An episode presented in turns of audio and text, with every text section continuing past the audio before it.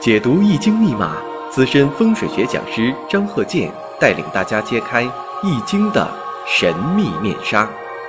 周易新天地，五行解奥秘。请听周易五行。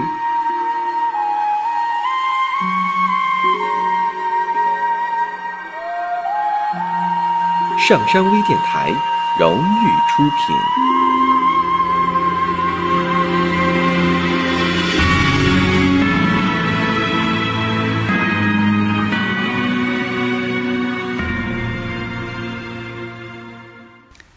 大家好，我是张鹤剑。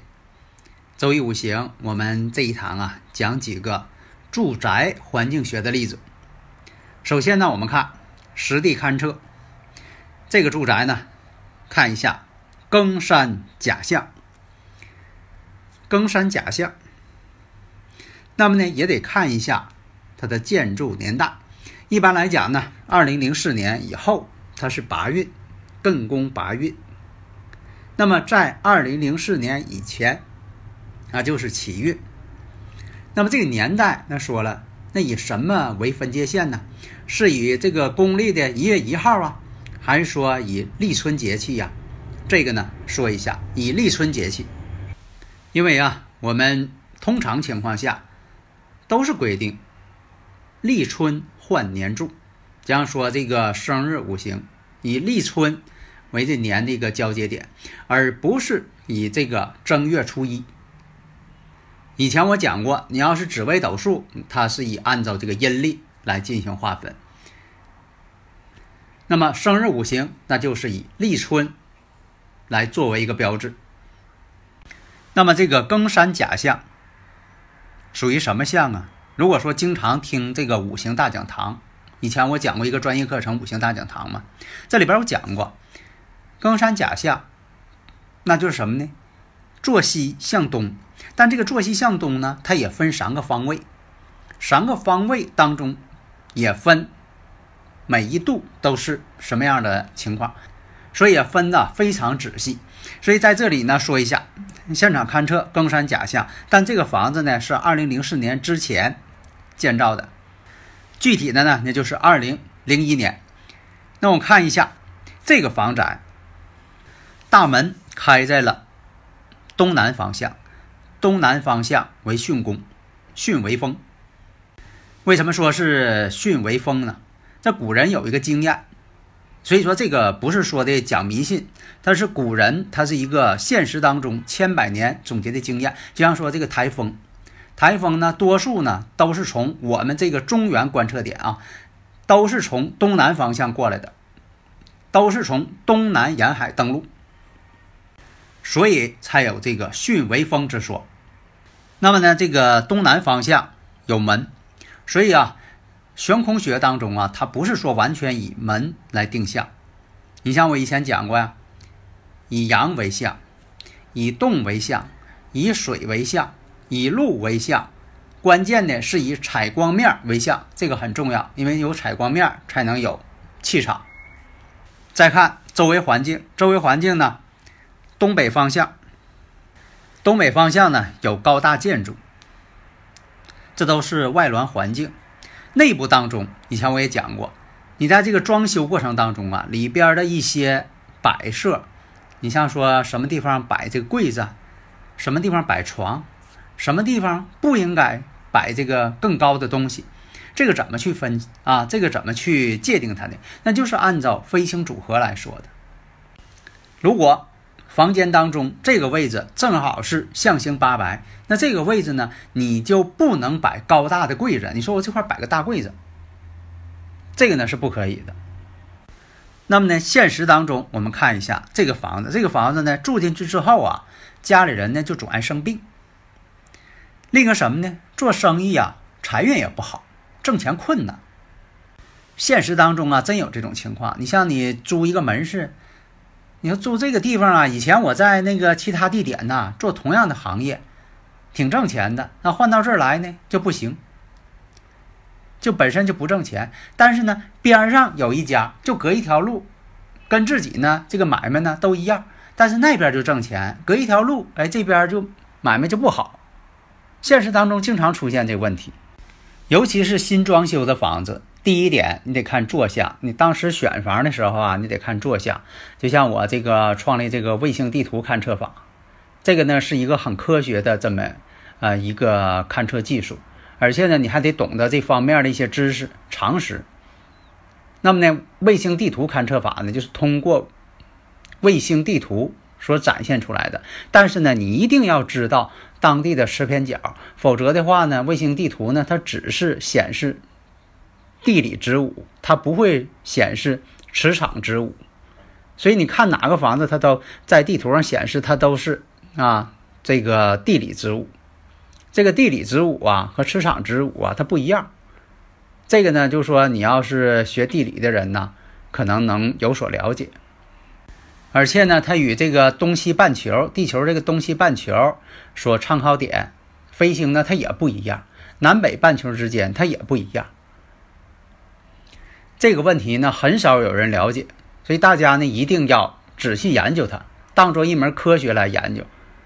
所以啊，我这个经常讲，我说你要是到这个南半球，你是澳洲啊，啊新西兰呢，你说我买那房子啊，我要那个冲南啊，那你说你在北半球呢，这个朝南的房子，坐北朝南呢，那是喜欢这个有阳光。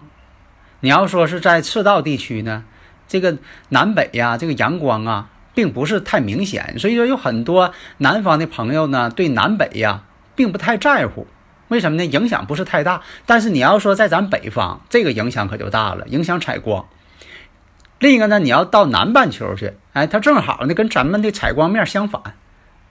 所以大家如果有啊理论问题呢，可以加我微信幺三零幺九三七幺四三六，咱们共同探讨研究。所以说有那个听友朋友啊，在国外的，他是在这个赤道地区，但是呢，他当时呢。他没有在那里生活过，只是说将来说的到这个赤道地区国家有这么一个国家他要去。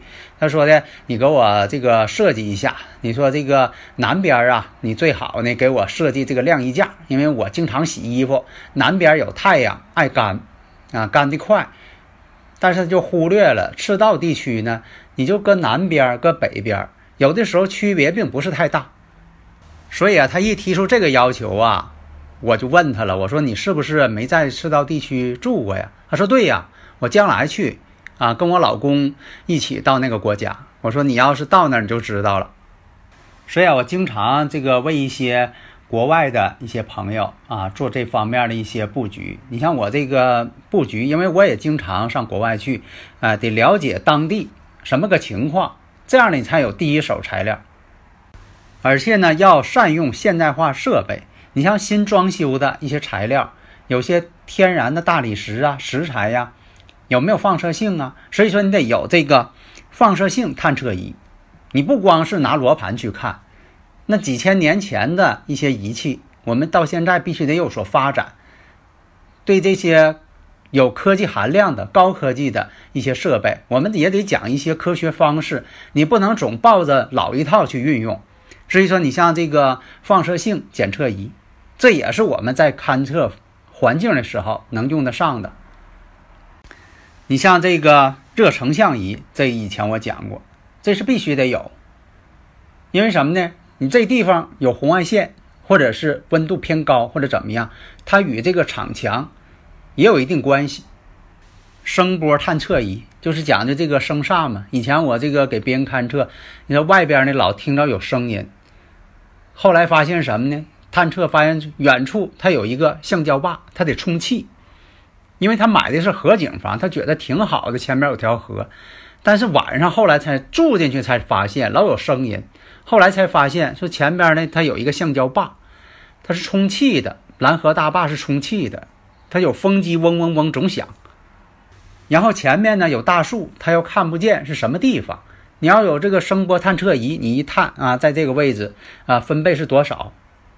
是高频声音呢，还是低频声音呢？有的时候超高频，啊，超低频，人的耳朵听不见。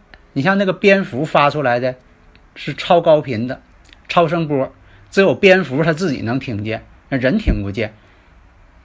但是这种超高频率对人它也有一定的影响。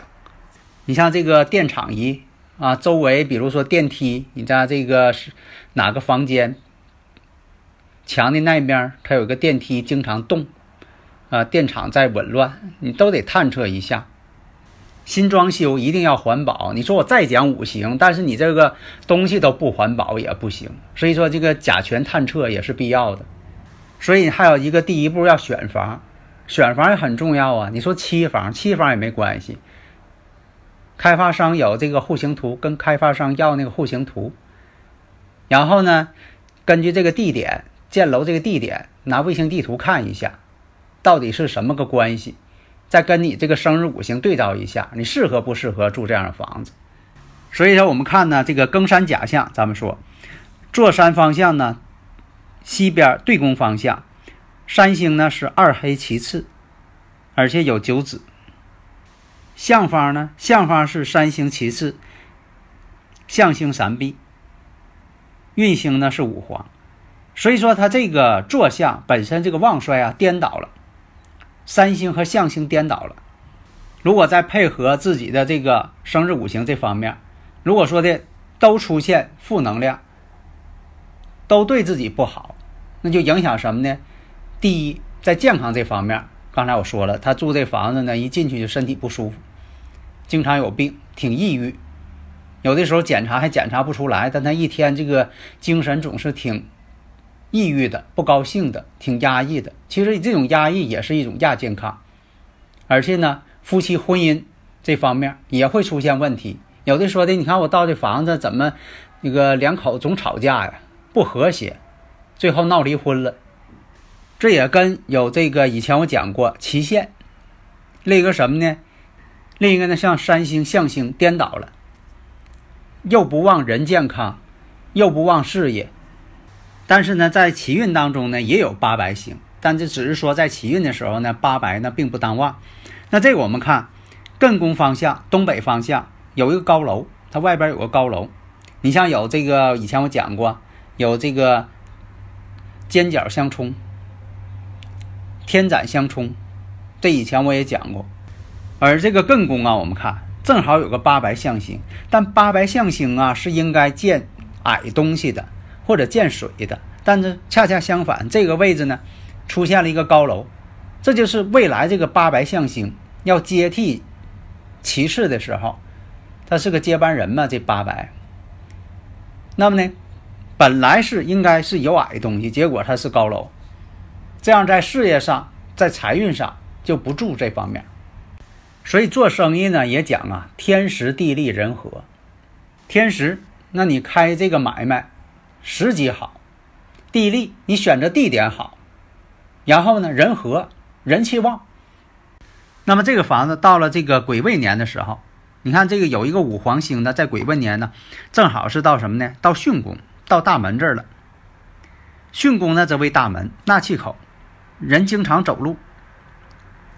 那么巽宫方位呢？你像说有这个八白三星，有四绿，而且呢这有六白纳气口。是绿呢是一种退气之星，年肥星五黄呢本身到了这门之后，它也会对人的身体健康有影响。所以说你看到这种情况，你可以断定，就说在这个癸未年的时候，家里人呢有生病的。再看这个坐山方向。庚山甲相嘛，这个位置有什么呢？三星是二黑，二黑星。那么呢，象星呢是其次破军星，运星呢是九子星。二黑代表老母亲，其次代表少女，九子古人认为代表中女。所以说坐山方向啊，全是阴性的星。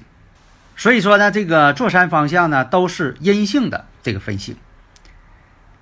总体来讲呢，这个房间呢，第一。男主人身体不好，在事业上、财运上都走下坡路，都不好。古人云：“婚配对女，则庶妾难行寡母之欢心。”这个二黑呢，就代表一个老年女性的这么一个代表。那么你也可以这个判断，这个房子呢住上之后呢，不但说的男主人出现问题，就婆媳之间还不和。为什么出现这种情况呢？就是一种气场的一种影响，啊，这个不是讲迷信，他就是这种情况。你比如说啊，这个人呢，到了一个环境好的地方，他就高兴；到了不好的地方，他就压抑。为什么说有的人他一旅游去他就高兴呢？心情可好了，他一回来，马上心情又不好了。那有的说了，那都爱玩嘛，那一玩心情就好，那也不一定。那有的是，呃，说出去玩玩吧，啊，度个假期，结果到那地方一看，这个地方太不好了，还没家好呢，有这种情况。到外边呢，这个脾胃就不好，心情也不好啊，自己解释为水土不服，其实不是，就是这个环境变了，气场变了，造成这个人的这个生物钟紊乱。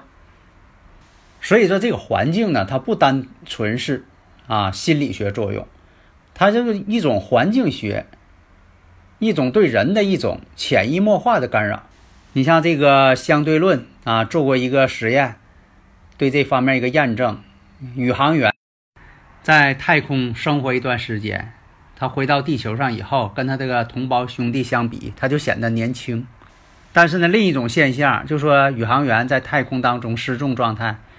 回到地面之后啊，他不会走路了，这都是环境、重力场各方面的一些影响，所以大家呢，在这方面呢，要引入一些科学的一些方式啊，某些方面你不能总是守旧嘛，所以大家呢，在这方面应多多考虑，多多学习。好的，谢谢大家。登录微信搜索“上山之声”或 SS Radio，关注上山微电台，让我们一路同行。